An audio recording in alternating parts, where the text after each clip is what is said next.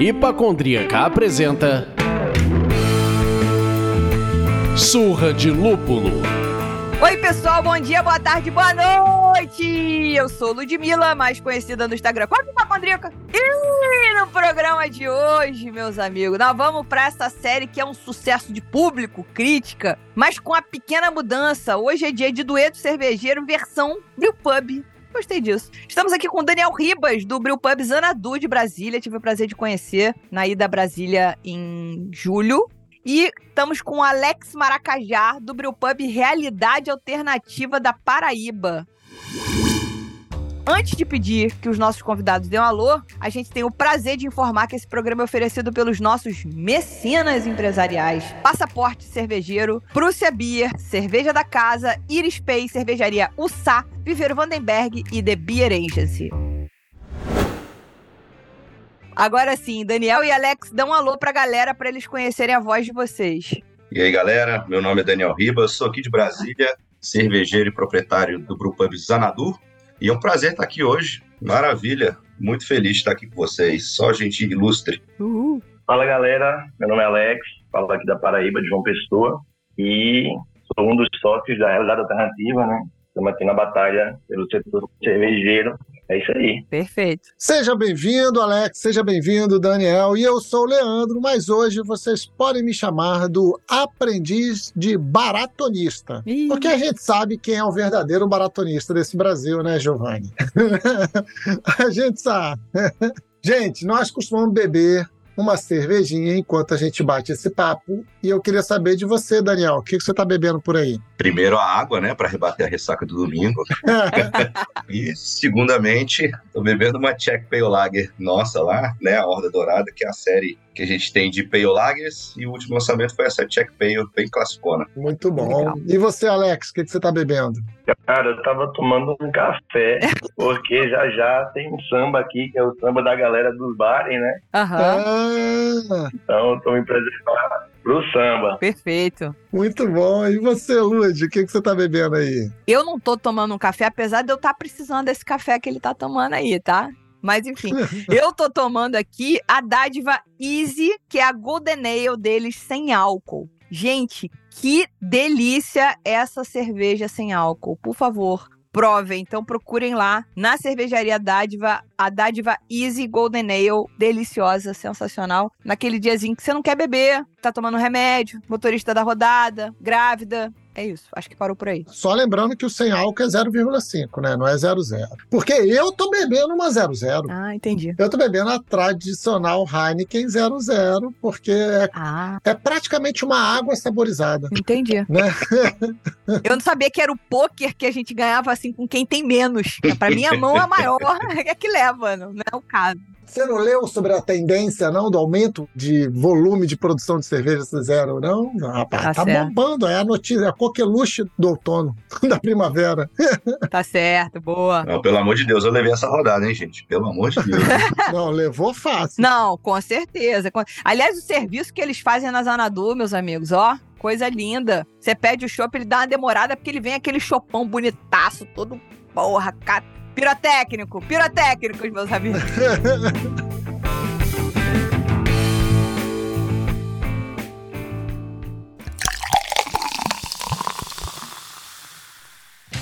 Bom, se você é fã do conteúdo que a gente produz por aqui, se você dá risada com as piadas que fazemos, se você se emociona nas tretas que debatemos, se você aprende alguma coisa aqui, vire um mecenas do Surra de Lúpulo, por meio do site apoia.se barra Surra de Lúpulo e escolha o apoio que cabe no seu bolso. Já passou na loja do Surra de Lúpulo? Vista o que você escuta. Tenho certeza que temos uma estampa que é a sua cara. Acesse loja.surradelúpulo.com.br e compre a sua. Enviamos para todo o Brasil.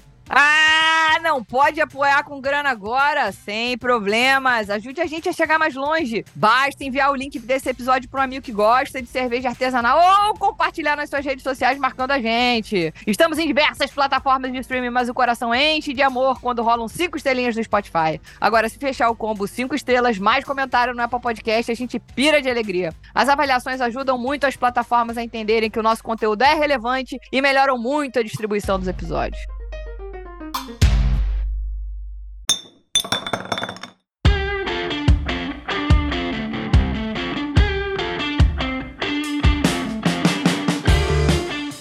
Bom, vamos começar então esse papo.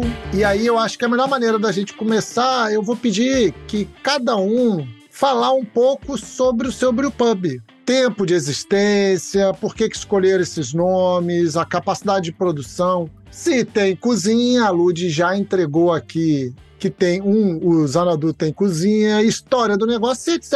Contem um pouquinho da história. Alex, quer começar, por favor? A gente está aberto tem dois anos e meio, né? Nós começamos no meio da pandemia. Logo que a gente alugou o imóvel para montar o Brew Pub, a gente alugou em novembro e a pandemia começou em março, né? Uhum. Então passamos um ano inteiro de, de obra dentro de pandemia e tentando do jeito que dava. E abrimos em janeiro de 2021 o salão com as restrições da época, né? E foi isso. O nome Realidade Alternativa ele vem já do nós somos uma empresa quase familiar, né? Nós somos em quatro e a sociedade sou eu, minha esposa, Mariane, meu cunhado, Adriano, que é o cervejeiro, né?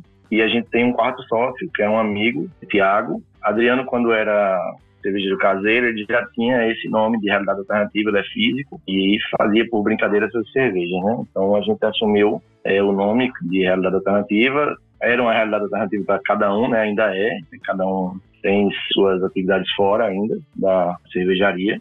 E a gente linkou com, assim, amarolando um dia, né? E não, vamos fazer então cada rótulo como se fosse um portal para uma realidade alternativa. Maneiro! E aí se deu a, a história, né? A gente pegou portais do mundo geek, do mundo pop, seja livro, enfim, filmes, e fomos montando os rótulos e construindo um storytellingzinho de cada cerveja. É, hoje a gente tem uma capacidade de fermentável né, de 2 mil litros, é bem, bem pequeno, praticamente a gente vende só lá no cervejaria. É, a gente fornece, a gente faz alguns eventos fora, né? Algumas feirinhas de bairro, alguns eventos. Esse ano a gente entrou num grande festival aqui de São Patrick para duas mil pessoas, que já é, assim, para o público local foi uma coisa já bem grande, né, em relação à cerveja artesanal. Foi o maior festival de cerveja artesanal é, a nível de público que a gente teve aqui.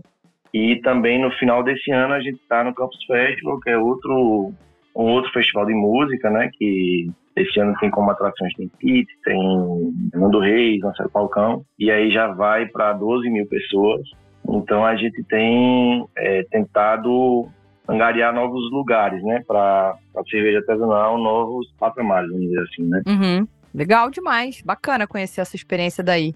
E você, Daniel? Bom, a gente também, a, o início foi muito parecido, a gente tinha programado a nossa grande abertura para abril de 2020. E em março a gente tinha feito já um soft opening com a galera para testar tudo. E aí, final de março, fechou tudo, pandemia, e puta, aquele desespero. A gente não tinha, no nosso projeto, a gente não tinha invase, não tinha nada dedicado à entrega, nada assim.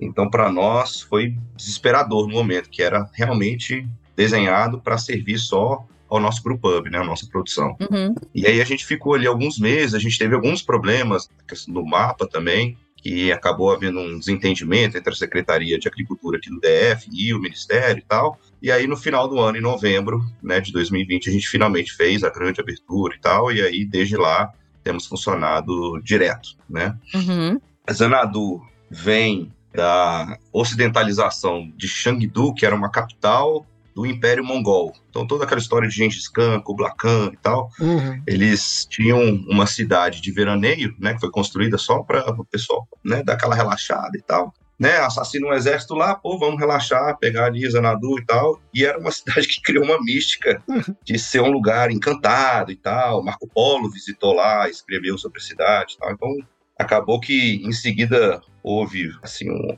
uma galera escrevendo poemas e tal, e aí vem, tem uma música do Rush, né, que fala sobre isso, que foi o que me Uhum. chamou a atenção para a ideia. Eu falei, bom, acho que talvez o conceito seja interessante, né? Da gente ser um, um brewpubzinho minúsculozinho, assim, no meio de um setor de oficinas ali e tal, ser um lugar meio, sabe, ser um oásisinho ali, onde coisas interessantes e legais acontecem, sabe? Então, o conceito foi puxado para essa ideia e todo rótulo que a gente lança, toda cerveja que a gente lança, tem a ver ou alguma coisa com a história mesmo do Império Mongol, ou alguma coisa assim relacionada à poética toda assim da cidade, sabe? Uhum. E a nossa capacidade é menor ainda, então a gente tem três tanques de 250 litros. Uhum. Então, basicamente, eles, né, girando eles todo mês, dá 750 litros mês, realmente só para atender o próprio Brewpub. A gente participa, assim, de pequenos festivais cervejeiros, mais para divulgação mesmo, né, para o pessoal conhecer. E, às vezes, com algum parceiro, assim, que tem algum PDV, algum ponto de venda legal, que a gente faz essas parcerias, bota cerveja lá e tal. Mas o nosso foco é realmente atender o nosso próprio brewpub, né? Lá tem cozinha, né? Tem petisco, como a Lud falou. Uhum. Então, assim, é bem enxuto, a gente tem cinco petiscos por enquanto, mas que atendem, assim, né? O pessoal que vai lá tomar uma cerveja tem, assim, alguma coisa interessante para deixar ali beliscando na mesa, né? E o pessoal não, não ficar com fome. Muito legal. Então, é basicamente isso. Modesto! Modesto! Pô, eu gostei dos dois conceitos. Acho que o primeiro encontro aqui do Duetos é que a gente tá falando de nerds. é, que aqui tu já percebi que somos nerds, somos todos nerds. Já tô feliz aqui que eu tô entre os nossos. já curti. Não, perfeito. Então, assim, eu acho que o legal de falar sobre cervejarias que montam suas próprias fábricas, sobretudo quando elas fazem nesse formato bem pequenininho, que é o caso do Bill Pub, independente do tamanho que ele tenha, é que eles são molas motrizes de toda uma cena cervejeira naquela cidade. Então a pergunta é, qual foi a experiência de vocês para conseguir regularizar o Bill Pub? O Daniel já deu um pai bola aqui que não foi simples, né? Então qual foi a, essa experiência? E a gente está falando aqui inicialmente da legislação estadual, municipal, eu não sei como é que é o tal do plano diretor aí, como é que funciona aqui no Rio. Foi um caos para começarem a liberar a, a- a implementação de brewpubs por aqui. E aí, quais foram os entraves e soluções? E se, de repente, por que vocês existem? Outros brewpubs conseguiram abrir. Sabe, como eu falei, vocês acabaram virando essa mola. Conta aí pra gente, Daniel. Você que tá em Brasília, porra. O mapa tá aí, entendeu? O presidente tá aí. Porra, a Rabin tá aí. E nada funciona, mesmo assim. Mas, enfim. Eita, nós. Era isso que eu ia perguntar, se é melhor ou pior, né? Aí, ó. É casa de ferreiro, espeto de pau. Ah, o negócio aqui é brabo. É, Essa parte que a Lud falou aí de plano diretor, né, de lei de zoneamento aqui em Brasília é infernal porque Brasília é patrimônio histórico e tal, então tem uma dificuldade extra em tudo que a gente faz nesse sentido, né? Então aqui o plano diretor que normatiza todo a, a área central da cidade, digamos o plano piloto, é imutável praticamente. Então para mexer nisso, não sei quanto tempo vai demorar aí. Putz. É, Eu apostaria, inclusive, de que a mudança vem de outro sentido, assim, né? De classificar cervejarias ou brewpubs fora de indústria, né? Para conseguir acessar esse tipo de zoneamento. Mas, enfim, então aqui acaba que a gente é meio que relegado aos cantinhos da cidade, né? As zonas industriais, setor de oficina, setor de indústria gráfica e tal. Então a gente tem que se achar por esses lugares. E aí tem uma dificuldade extra porque para o nosso projeto, que era pequenininho, esses lugares normalmente têm galpões enormes, né, que são caríssimos e tal. Entendi. E a gente queria uma lojinha. A nossa ideia era estar no centro da cidade, no comércio local, normal, né, onde tem passagem de público, tem restaurantes e tal, e não podia. Então a gente teve que achar o setor de oficinas norte, que é onde tem comércios locais no meio das oficinas, que tem lojinhas, e aí achar um lugar lá para nós, reformar tudo e tal. Então essa foi a primeira dificuldade. A segunda foi realmente nessa questão do mapa, porque quando eu procurei a Secretaria de Agricultura, que estava rolando um papo de que iam normatizar de forma diferente os brewpubs, que não ia caber na mesma legislação de cervejarias e tal. E quando eu procurei o pessoal aqui, o de POV e tal, eles falaram, o, o, a informação que chegou pra gente era de que se a gente fosse só fazer e vender direto, sem invase, sem nada, tararau, eles liberavam o funcionamento sem a necessidade do mapa. E aí a gente abriu, e aí o mapa desentendeu deles e mandou eles irem lá, conversar com a gente de novo, falar que não ia poder e tal. Então teve uma dificuldade extra aí, esses entendimentos diferentes da lei que existe, às vezes, até por parte dos próprios agentes públicos, sabe? É, depois que a gente começou o processo do mapa, aí não teve mais grandes dificuldades. Assim. O próprio mapa foi tranquilo, sabe? Uhum. A vistoria foi tranquila, pediram coisas bem razoáveis. O nosso medo era justamente de, assim, eles cobraram o pé da letra da lei mesmo, mas não pediram, foram super flexíveis e compreensivos, né, de entender que o negócio de uma escala pequena, minúscula como o nosso, não tem como cumprir todas aquelas etapas e todos os requisitos Uhum. que a legislação pede originalmente, né? Então essa parte foi de boa. Mas ainda temos essa dificuldade aqui em Brasília. Você não vai achar pro pub no meio de comércio e restaurantes e coisas do tipo. Caralho, cara. Fazer só um comentário antes de passar o papo pro Alex, responder como é que foi a vida dele lá. É que a gente aqui no Rio fala muito que, tipo, um brew pub, ele polui menos que uma padaria. Então, por exemplo, uma padaria que produz o pãozinho dela lá polui mais do que um brew pub e tá no meio da cidade. Deve ter uma padaria em cada quadra, aí, imagino eu aí, em Brasília e tal, não sei o quê. E aí fica com essa coisa. Aqui no Rio ainda tem uma legislação que você não pode ter um brew pub ou não pode ter uma, uma loja ou uma fábrica, uma, uma coisa assim, que, que seja não sei qual raio de uma distância das escolas. Ô, louco. pois é, meus amigos, vai ficando difícil. E ainda tenho, assim, eu duvido que o Lúcio Costa tenha pensado no setor cervejeiro, né? Ele pensou em setor hoteleiro, pensou em setor do pãozinho, setor da bisnaga, setor de várias coisas diferentes. Agora, cervejeiro, eu duvido. O cervejeiro ficou de fora. Com certeza. Então, tem, é, essa parte é, é brincadeira, assim. Como você falou, uma, uma padaria um supermercado que seja, Aham. tem um impacto local muito maior de trânsito, de caminhões, de carrega e descarrega, de, sabe, de detritos mesmo, de lavagem, de qualquer coisa. É. Infelizmente, eu acho que ainda tem que rolar um avanço grande aí na legislação. É. Ainda mais vocês que não vão nem tirar dali barril. Tipo, ah, já vai- a gente vai produzir aqui, vai engatar aqui. Se bobear, engata direto do tanque, se desce. Uhum. Conta aí, Alex, como é que foi a tua experiência aí de, de pub aí no teu estado? Então, aqui a gente estava numa expectativa na época da aprovação da lei, né, da prefeitura, Aham. que possibilitavam os pubs. E assim que saiu essa lei, a gente começou a correr atrás de lugar, né? E a gente não teve esse problema que, que o Daniel teve em relação à, à localidade, né? A gente conseguiu uma casa, era uma residência, a gente teve que só que, adap- que adaptar, só entre aspas, né? Uhum. uma baita adaptação, mas a gente conseguiu se, colocar, se localizar bem numa área que tem restaurante, tem, tem outros bares, pizzaria e tal. E não é tão longe da praia, né? Que a praia aqui, no caso, aqui é o, o metro quadrado caro, né? Pra gente Uhum. se instalar. Uhum. Então a gente não teve problema quanto a isso. Nem ao mapa também. O mapa foi super tranquilo, porque a gente começou tudo pelo mapa, né? Pegou planta de reforma, a localização que a gente tinha, pego, a casa, e aprovou tudo com eles, assim, meio que aprovou, assim, entre aspas, né? Mostrou onde era,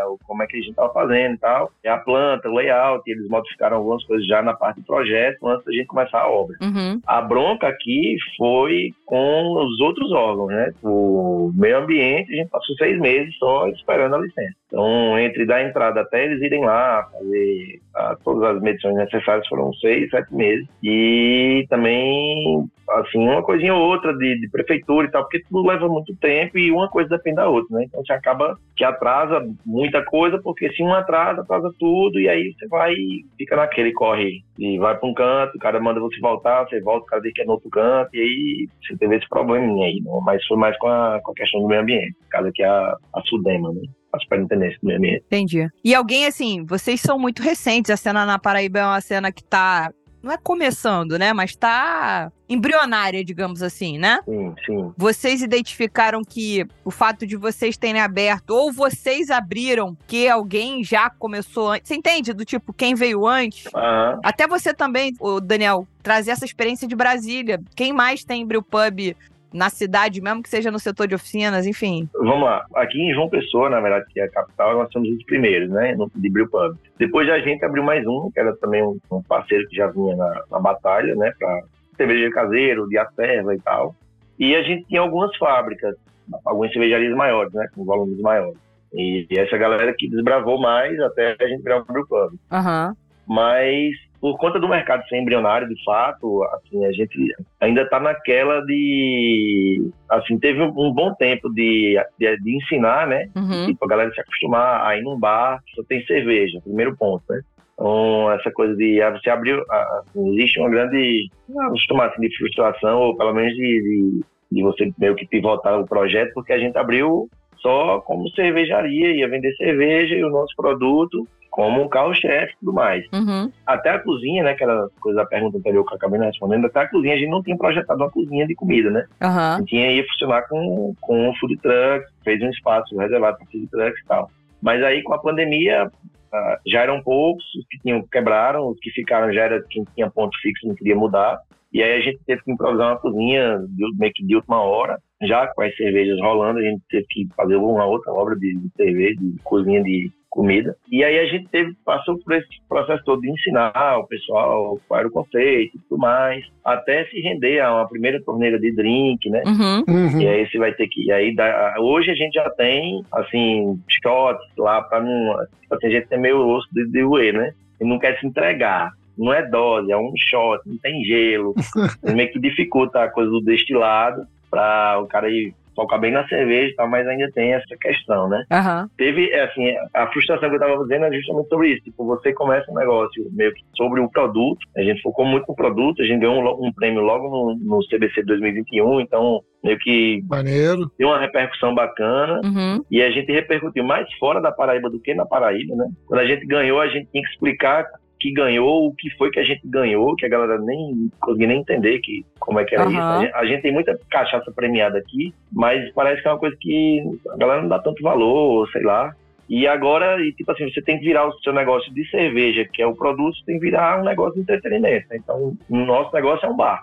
Então, ele tem um detalhe que é as cervejas são fabricadas lá, são produtos meio que exclusivos que a gente tá vendo lá, mas é um bar. Então você tem que prover a, a música ao vivo, o ambiente, a iluminação, a coisa, assim, a, a atmosfera do bar, da paquera, do, sabe? Você tem que entrar no, Aham. assim, no, nesse ecossistema do bar e não mais só da cerveja, que era o plano inicial, né? Então, acho que Sim.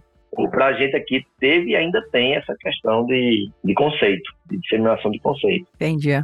E Daniel, você notou depois de você se teve mais gente se arvorando, tem mais cervejaria ali na- no setor de oficina, enfim. Pro pub aqui em Brasília, antes da gente, eu acho que só tinha um, que é a Hop Capital, que é Aham. mas é bem grande, assim, bem maior que a gente. Foi um grande investimento, é um lugar espetacular, assim, sabe? Que aí já fica na outra ponta da cidade, mas também num setor de indústria. Depois da gente, eh, eu acho que abriram mais uns dois brewpubs em locais distintos da cidade. Uhum. Quando a gente abriu ali no setor de oficinas norte, já existia o galpão da Corina, a cervejaria, Uhum. apesar de eles não serem brewpub, né, eles serem ciganos e tal, era um, assim, um galpão de eventos e tal, não sei o que, mas focado em cerveja, né? É um lugar que eu frequentei muito e tal, não sei o que, e achava legal esse, esse conceito, assim, sabe, de transformar uma área que abriga primariamente oficinas, que é morta, assim, no final de semana, né, não tem Uhum. Uhum. negócio ali, tem espaço, não atrapalha vizinho, tem estacionamento, é tranquilo, não tem problemas com violência nem nada.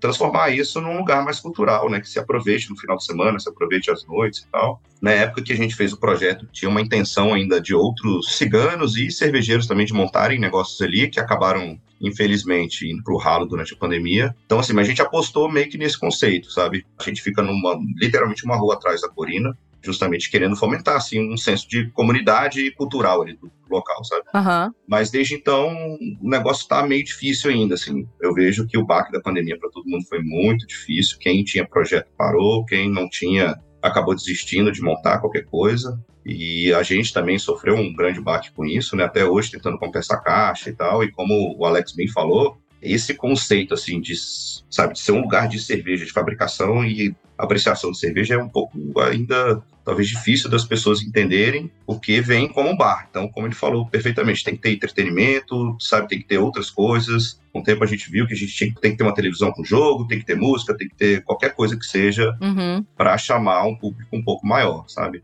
É por aí. É. Você mesmo acabou de falar que vocês estão querendo transformar ali em alguma coisa cultural, né? Tipo, dar essa cara. Uhum, As pessoas também vão com essa expectativa, né? uhum. Mas podia ir lá só beber, porra.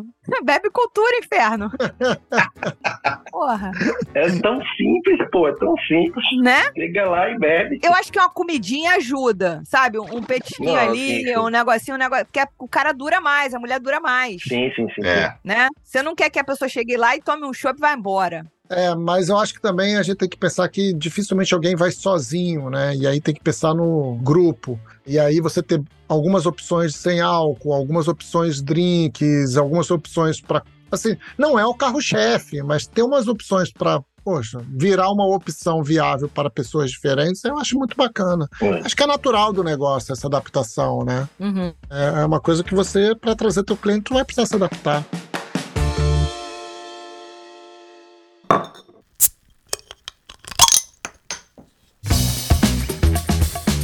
E aí eu queria falar um pouco desse lance da adaptação, puxar isso como gancho e entender o que, vocês percebem como futuro. Porque, assim, ambos comentaram aqui sobre vocês produzirem a cerveja e darem vazão diretamente nos brewpubs de vocês, né? E aí, qual é a visão de futuro que vocês percebem para envase? Se vocês têm ideia de levar isso, começar a envasar a cerveja para mandar para outros bares, começar a trabalhar em lojas, abrir um e-commerce, é por qual, assim, e por que isso sinaliza como interessante para vocês? Vamos lá, Daniel, por favor. É, a gente tem planos assim de certos tipos de expansão, né? Então, pegar os carros-chefes assim que a gente vende, que seja a Lager ou a IPA, qualquer coisa do tipo, e a gente conseguir fazer isso de forma cigana numa fábrica maior que tenha volume e tal e invase, para fazer essa disseminação da marca mesmo, né? Para a gente estar em mais lugares além do nosso grupo.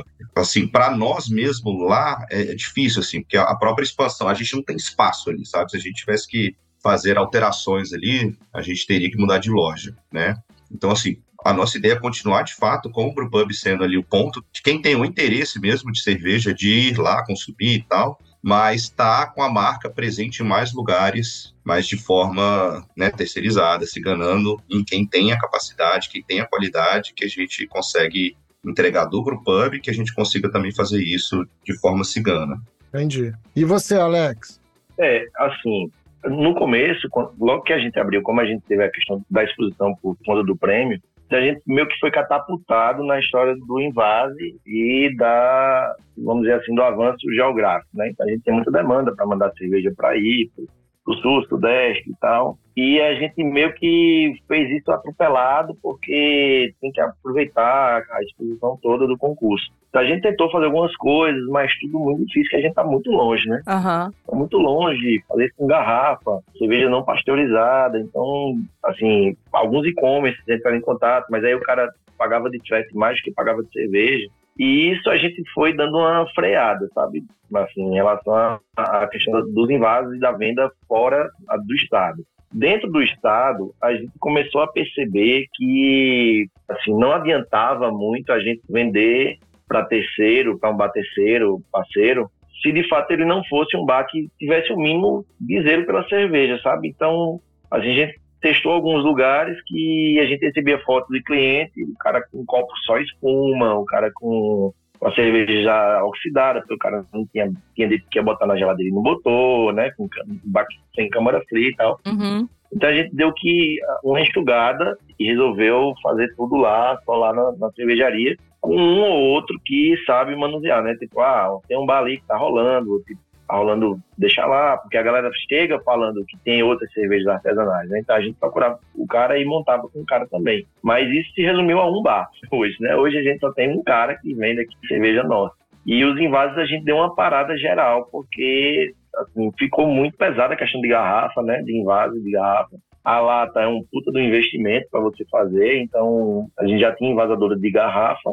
Tem uma coisa muito pequenininha que a gente vende lá, também no bar de garrafa, mas eu não penso que o futuro seja isso, sabe? Uhum. Eu vejo muito que o futuro da cerveja artesanal é, é cada vez mais local, velho. Porque o único diferencial que a gente consegue ter, pequeno, é justamente ter cerveja fresca. Então, se você pega a cerveja fresca e viaja com ela, aí você começa a, assim, a, a perder justamente o seu ponto forte, sabe? Então, eu acredito muito na coisa local. Agora, a gente sabe que existe um problema que é, né, quando essa, essa questão de, de você se adaptar, que o Leandro estava falando, do, bar, tem um, um viés que é o seguinte, o cara que lhe vê como bar, ele lhe compara com outro bar, e aí ele começa a comparar laranjas com bananas, né? Então você tem que ser do preço da cerveja tradicional, do mercado convencional, vamos dizer assim, né? E aí você começa a entrar numa parada que você não consegue acompanhar, saca? Então você vai correr agora atrás de preço, você vai correr atrás de coisas que o seu pequeno volume não lhe permite.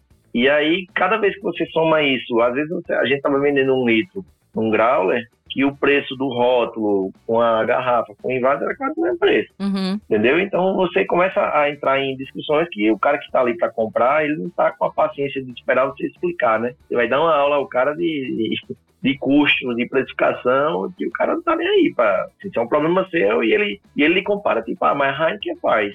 Peraí, pô, comparar comida da tua avó com o cara que tá fazendo comida com a sadia, sabe? Sim, sim. Então é, Sim. é, é bem, é bem assim, meio problemático essa questão da expansão, né? Eu acredito em expansões com casa própria, né? Sim, Com filiais, tá? Assim, se, a- se a geografia da cidade permite e tal. entendi. Mas não acredito em coisas nem fora do estado. Eu acho que é interessante o que você tá falando, porque é até a contrassenso a gente pegar e perguntar, pensar, né? Porque a gente tem essa cabeça do tipo, ah, eu tô no Rio quero conhecer a Zanadu, quero que a Zanadu venha até mim, chegue no e-commerce, eu quero que a realidade alternativa esteja no e-commerce. E aí a gente esquece que pra ser pequeno, como você acabou de dar essa aula aí, você precisa saber, eu preciso atender o meu público que tá aqui. E eu preciso ensinar esse público a beber mais coisa do que só a cerveja do mercado, que ainda tem uma formação de público muito importante quando você tá numa cena que ainda tá começando, né? Sim. Exatamente. São decisões que, tipo, inclusive aqui no Rio a gente viu muito negócio cervejeiro que era cigano, cigano grande até, cigano que já tava vendendo pra PDV, tipo, mercado grande e tal, não sei o que, fazer o caminho ao contrário. Tentar achar um brewpub pequenininho, montar um brewpubinho pra servir só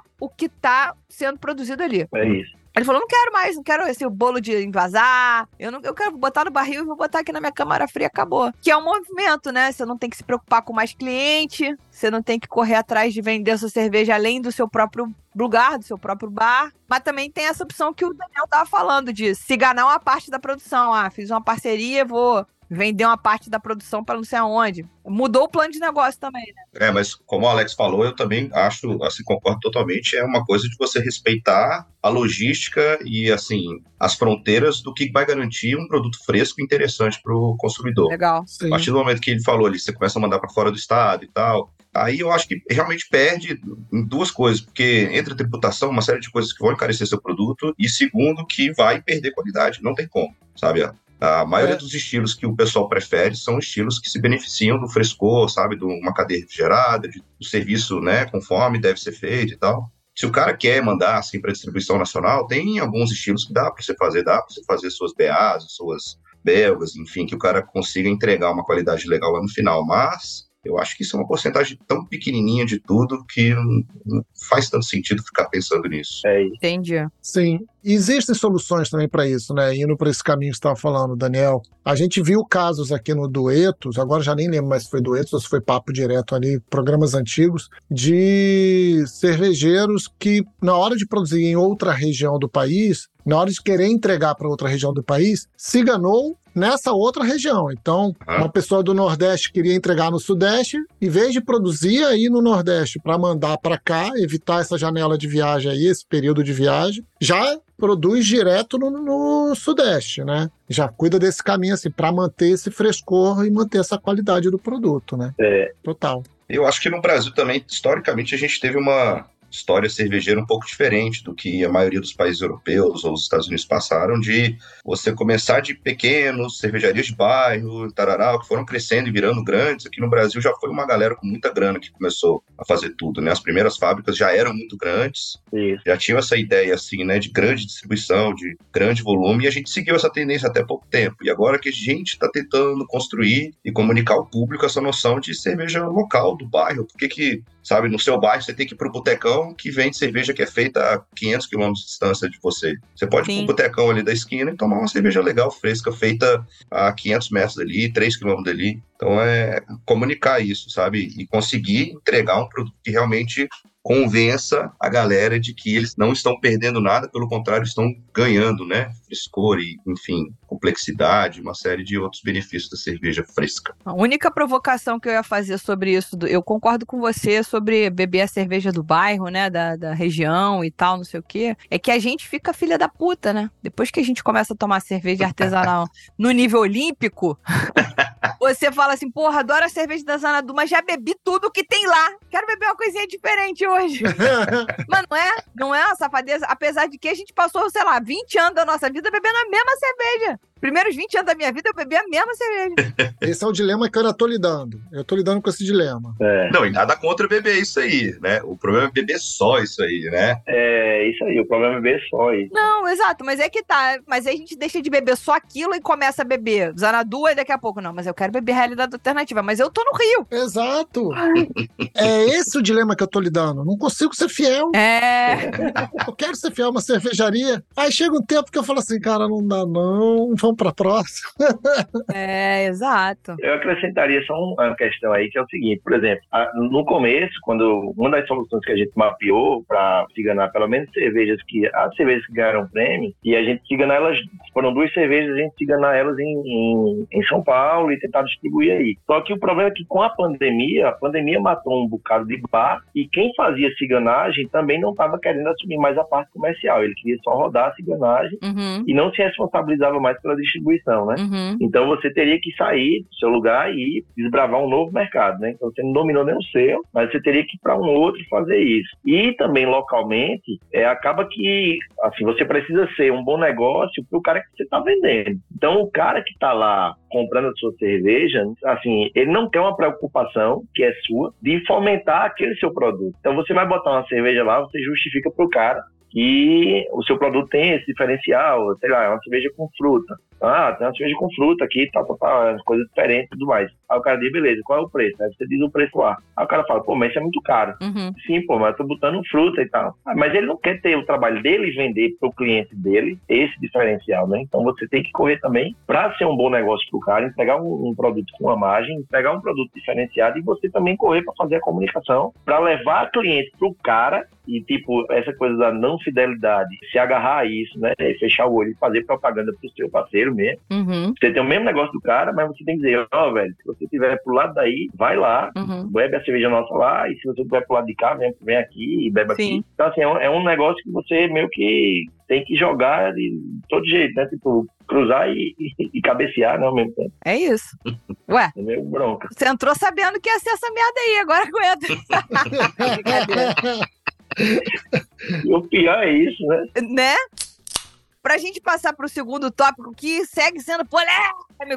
João Pessoa é uma cidade super turística. Brasília tem as belezas dela. Eu amo o céu de Brasília, mas é uma cidade mais conhecida pelo trabalho do funcionalismo público, né? Então, assim, aí fica essa dúvida: o que, que é melhor para os negócios? Turismo em alta uma cidade estruturada, com grande parte da população tendo emprego estável público? O que, que é melhor para os negócios? Aí eu queria ouvir um pouquinho do Alex primeiro, que tem essa pungência turística. Como é que isso funciona? Você acha que isso faz diferença para vocês? Nada a ver, tudo a ver? Não, eu acho assim, no caso do turismo, ele ajuda, óbvio, mas assim, é uma estratégia totalmente diferente. né? Você tem que ter uma- um trabalho é, direcionado para o turista. Aham. E assim, o turista, querendo ou não, ele não segura o seu negócio. né? Apesar de ser uma cidade turística, mas o volume de turista não, não segura o negócio. Então você tem que ter também o cara do dia a dia, né? Uhum. E aí, tipo, você tem que fazer uma ação nos hotéis, você tem que estar com um post patrocinado em área de hotel, você tem que, assim, é uma outra estratégia. E, e aí é que tá, tipo, a sua estratégia do dia a dia, não necessariamente ela vai funcionar para o turista, né? Você vai ter que aplicar para o turista. Entendi. Então é, é bacana porque você tem um outro braço de receita, digamos assim, né? Que não necessariamente você trabalha isso. Assim, a gente tem muito cliente que já é cervejeiro, então o cara conheceu, acompanha as cervejarias e tal, e conheceu a gente por algum motivo, e aí já vem direcionado. Então eu não fiz nada pro turista, mas ele chegou até a gente. E esse cara tem amigos que são cervejeiros também, indicam, e a gente recebe esse fluxo, às vezes, até sem trabalhar muito a parte do turismo. Mas, assim, eu acho que não é uma, assim, não chega a ser uma vantagem, porque eu acho que ele não segura o negócio, mas é um benefício, né? Você tá numa, assim, aqui no interior, no interior da Paraíba, a gente tem Campina Grande, que é a cidade do maior São João do mundo, e eu sou natural de lá, inclusive. Aham. Lá, eles não têm esse, esse benefício fora do São João, né? Então, é uma cidade que só tem turismo no São João, bomba no São João, mas as outras épocas do ano não tem esse, essa questão do turismo. Então, aqui, assim, acho que faz falta lá, né, no caso. Aqui a gente tem a questão da praia, tem a questão do turismo, mas também não sustenta o negócio, né? Aí é um benefício, é bacana, mas é um braço ser trabalhado também como qualquer outro, né? Não é uma coisa que, assim, não é um plus que vem de graça, não. É, ainda não é algo que segure, que tenha movimento suficiente para segurar Não, o turismo de João Pessoa ainda não segura 100% um negócio, né? exato. A gente tem, inclusive, uma geladeira num programa de incentivo do governo, do estado, num local que vende artesanato local, né? Inclusive uma iniciativa que a gente tem com o Rani, que vocês conversaram também, da FEM. Sim. E a gente tem uma geladeirinha lá, com quatro cervejarias compartilhadas e tal, mas, assim, não é uma coisa que dá um resultado, sabe? A gente tá lá, faz uma presença e tudo, é bacana, as pessoas perguntam, né? Querem consumir um produto local, como, sei lá, como mel, como queijo, como outra coisa. Tomam uma cerveja, mas não é aquela coisa que, que muda, que vira o jogo, né? Aham. É, a- ajuda a mostrar o produto da região, mas como você falou, né? Não tem volume. É, é isso. E Zanadu? Cheio de funcionário público. Também tem o turismo de uma galera que vem, trabalha só uns dois dias na semana e volta, né? Mas, Boa! Quem disse que Brasília não é turística? Por exemplo, pois é, então, é, o Rio de Janeiro vai mandar avião saindo do Santos Dumont só para Brasília e São Paulo. É muito turístico, gente. É isso. cara, assim, o, o funcionalismo público é bom porque existe uma estabilidade enorme, né? É uma galera que, em geral, principalmente aqui em Brasília, né, que você tem a parte federal em peso, uma galera que ganha acima da média e tal. Então, bom lugar para você ter um produto de valor agregado maior e tal, que interesse, né, que busca esse tipo de coisa. Então, tem esse tipo de vantagem. Mas, como eu comentei, infelizmente a nossa localização não é tão favorável a esse tipo de coisa. É meio fora de mão, é meio fora de rota ali da galera. Então é um trabalho de convencer a galera a sair de casa para ir lá ver o que está acontecendo e se vale a pena de fato ir visitar a Zanadu. Uma das apostas nossas também ali do, Uhum. né, de estar no setor de oficinas norte é porque tem um, um bairro em desenvolvimento logo na frente ali, que é o noroeste, né? Que Uhum. são prédios novos sendo construídos, prédios de alto padrão e tal. Então foi uma aposta assim de quem sabe, né? Essa galera que tá vindo morar ali também não tem interesse de ter ali, né, do outro lado da BR um, é uma cervejinha fresca. Então assim, é, é positivo, mas a dificuldade é mais atrair essa galera até lá, até a localidade onde a gente tá. Maneiro. Perfeito. Eu tava ouvindo você falar e aí pensando, no pré-papo eu até conversei brevemente sobre isso. Brasília, eu já fui muito a Brasília, eu conheço um pouco Brasília. E eu, assim, eu conheci as gerações mais antigas de Brasília, né? Meus tios, meus primos tal. Nesta geração, 40 a mais, é uma geração que tem gente de- do Brasil todo. Na verdade, até de vários lugares do mundo, né? Em Brasília. Eu lembro que Uhum. minha família mineira estava lá no conjunto, do lado eram umas pessoas que, se eu não me engano, era de Pernambuco, do outro lado era uma galera da Argentina, aí do outro lado eram os paulistas, e aí, assim, em um conjunto tinha todo tinha o Brasil todo. Você acha que isso favorece a busca por novos sabores? Ou não? Você acha que isso estimula o consumo de produtos fora da caixinha ou não? Acho que de certa forma sim. Se a gente fosse pautar assim pela culinária, por exemplo, aqui do Distrito Federal, Uhum. você vê que é bem variado. Vai achar restaurantes típicos do Brasil inteiro, procurando seu lugarzinho ali. Pelo que você falou, né? Você tem gente do país todo que veio ou décadas atrás, ou que ainda chega até hoje, ou que deixou seu legado para as novas gerações. E isso acaba reproduzindo, assim, no tipo de consumo também, com certeza. Eu não tinha pensado sobre isso. Eu acho que isso pode ser um lado positivo, né? Vamos, vamos que vamos.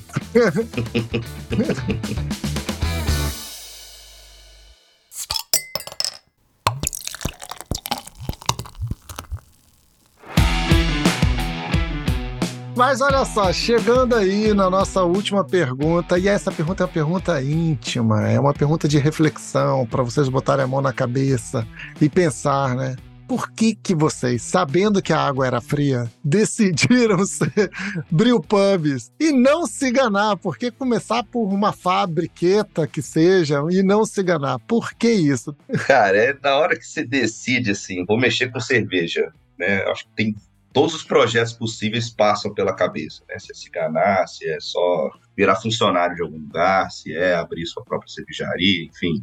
No final das contas, a gente apostou nisso primeiro inspirados assim pelo que eu falei dessa cultura fora do Brasil, de você ter as cervejarias de bairro e tal, você ter essa coisa local que reflete ali os valores e, enfim, a cultura local, né, a tradição local do pessoal, que falta no Brasil. Então, acho que mais pessoas deveriam se aventurar nisso, no mundo da cerveja, que é, eu acho que talvez o, o único, assim, dentro do comércio que ainda não passa por isso. A gente vê acontecer com restaurante, com lojinhas de artesanato e tal, mas com cerveja ainda não. Então, isso foi um grande incentivo. Segundo, que para produzir algo com volume muito pequeno, né, sem escala, a venda direta é a sua única solução para conseguir ter margem. para conseguir vender alguma coisa num preço razoável. E porque, né? Enfim, a gente pode tomar aquela cervejinha quarta-feira sem ser julgado, né? Então, tudo isso entra na, na balança no final das contas. Entra na conta. Para passar pro Alex, hoje rolou um papo num grupo que eu participo, e aí alguém chegou e falou assim: Ah, vocês podiam me contar como é que faz para abrir uma cervejaria? Um grupo de cervejeiros e tal, não sei o quê. Aí o, o rapaz que foi responder falou: Porra, tem certeza? Aí a pessoa retrucou: Ou você fala mal, mas não larga. Gente, é difícil largar porque o buraco é tão baixo. Você fala, se eu largar agora, eu me lasco todo, me lasco inteira, entendeu? Então é meio que. É um paradoxo, como diria o. Seguindo a brincadeira da água fria, é uma água de cachoeira. Ela é fria, ela bate forte, mas ela ó, limpa a alma, né? Ela descarrega. Aí tu fica lá. É, e é aquela máxima também, né? Trabalhe com aquilo que você ama e nunca mais ame aquilo que você amou. gente, a gente tá sendo muito positivo, gente. Que isso? Ó, galera, vamos abrir os pro pub aí, hein? Isso, vamos, vamos abrir, vamos abrir. Conta aí, Alex, fala pra gente. Qual foi seu poder de decisão? Veio de onde? Tava de bobeira, sem juízo, tava com a grana no bolso, resolveu falar, porra, eu vou ficar duro agora. então, eu, eu acho que o pior é isso, né? Você não tem o dinheiro, você não tem o tempo, você já tem problema, aí você vai inventar porra, né? Mas... É, você fez podcast também? no nosso caso, foi porque, assim, aqui por perto, né, a gente só conseguia ciganagem de, de mil litros. Tinha uma dificuldade extra que a gente tinha que em todos que a gente procurou na época, só podia se você tivesse, se você comprasse o fermentador. Hum. E aí a gente, uh, você tinha que comprar o fermentador e deixar na fábrica do cara, né? E aí a gente achava o seguinte, que para você vender mil litros de um único rótulo, assim, os poucos bares que a gente tinha aqui, trabalhavam com cerveja artesanal, a gente achava que era, que era mais difícil. Maluquice. É, era mais difícil. Então, o que, é que a gente fez? A gente comprou mil litros de fermentador, a gente comprou dois fermentadores de 250 e um de 500, e aí a gente conseguia, pelo menos, começar com três rótulos diferentes, né, para poder iniciar o mercado. E a gente achava que se a gente vendesse um conceito né, de, de, de marca, seria mais fácil, né? Do que, assim, a gente vendendo para o final, a margem seria melhor, a gente conseguiria um payback melhor, mais rápido e tal. Uhum. Enfim, né? Ilusões que você coloca na sua. Você vai se justificando com coisa que, na verdade, não tem porra nenhuma disso. a dificuldade eu acho que é igual. É... A gente tem cervejarias ciganas aqui que fecharam, tem brew pubs que não abriram também, né? Uhum. A dificuldade está para todo mundo, eu acho que cada um é, acaba que, assim, uma dificuldade específica de cada tamanho. Mas a grande dificuldade hoje é, é que a gente vive num país complicado, a taxa de imposto é muito alta, você tem que se rebolar e a população também não tem essa grana toda para estar tá tomando cerveja na quarta-feira, né? Como, como o Daniel estava falando. É. Sim. Sim. Então, esse é que é o problema. Se a gente abre aqui, por exemplo, a gente abre de quarta a sábado, mas gente, o movimento paga a conta é de sexta sábado. Então, você uhum. tem aí oito dias para você faturar o mês inteiro de conta e ainda tirar uma grana, né? É, gente, então vocês estão vendo aí, né? Pô, estamos aqui trabalhando com o bonde da derrota. é o seguinte, esse cara aí, que, ou essa mulher que queira abrir essa cervejaria, passa meu contato, ela já tem uma aberta aqui. Ah! tô vendendo. Ah, tá à venda, gente? Claro que tá venda. Eu tô vendendo, se você quiser. Tá à venda. É surgindo uma oportunidade pelo preço certo, né? É, essa também. É, por que não, né? É, pelo preço certo, qualquer cinco reais leva. Ai, gente, eu acho que é uma quebração de pedra tremenda, assim, a gente vê muitas cervejarias e cervejeiros que estiveram aqui conosco contando essa dificuldade, mas a gente ama o mercado cervejeiro e a gente está feliz que vocês existem, então força, guerreiros! É. Cara, era essa a nossa última pergunta para quem não é mecenas, porque os nossos mecenas vão ouvir ainda uma continuação desse nosso papo maravilhoso, engraçado, com um tonzinho de, como a Lud traduziu, né, o bonde da derrota, mas é só um tonzinho, porque na verdade a gente adora isso, tá curtindo muito. Muito obrigado, Daniel. Muito obrigado, Alex, pela participação de vocês, pela troca, de entender um pouco da experiência que é ter um Brew Pub, tanto em João Pessoa quanto em Brasília, na nossa capital. Obrigado, gente. Valeu mesmo. Valeu, valeu. Obrigadão pelo convite. foi massa. Eu tava, falei até pra Ludmilla, a gente aqui, eu via muito surra de lúpulo antes de abrir, né? A gente, era uma forma também que a gente tinha de se preparar de, por muita coisa, a gente viu muita gente também que esteve aí com vocês. Então, assim, tá hoje aqui batendo esse papo, pra gente é, é massa, é um, é um cheque assim na lista, né? Que a gente, a gente, quando a gente começou no mercado cervejeiro, que, pô, mercado cervejeiro e tal, faz essa onda aí. E assim, pra gente é, é de fato um grande feito estar aqui com vocês, então valeu. É isso, obrigado e desculpa qualquer coisa. Obrigadão pelo convite, tamo aí. Desculpa o Leandro aí, ele é assim mesmo. Tá, tá medicado, mas ele é assim mesmo. Eu agradeço demais a presença aqui, incrível. A visita também da Luz de lá, no nosso Pro Pub, foi muito maneira. Convido todo mundo que não conhece lá é, o nosso Pro Pub da Zanadu, busquem informações, está tudo lá no Instagram, qualquer coisa me manda no WhatsApp, qualquer coisa, sinal de fumaça que a gente dá um jeito. E vamos tomar uma cervejinha boa, né, gente? Isso aí, perfeito. Eu queria agradecer também para vocês estarem aqui conosco, foi demais saber. Maravilhoso. E, gente, encerrando o programa do jeito que a gente gosta, agradecendo aos nossos mecenas que nos ajudam a manter a independência criativa dessa bagunça aqui. Então, Sandro Gomes, Natália Carneiro, Rosária Pacheco, Bárbara Soares, que inclusive é de Brasília, e Valéria Pinto, para vocês entenderem que essa apoiadora é de Roraima, meus amigos. Então a gente tem ouvinte no Brasil inteiro. E aí, Lud, o que, que a gente fala? Hum, até semana que vem. Tá bom, valeu. Até semana que vem.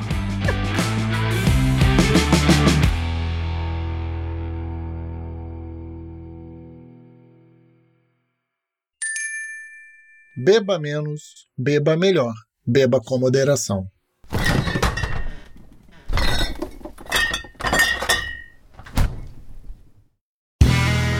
Este podcast foi editado por Play Áudios.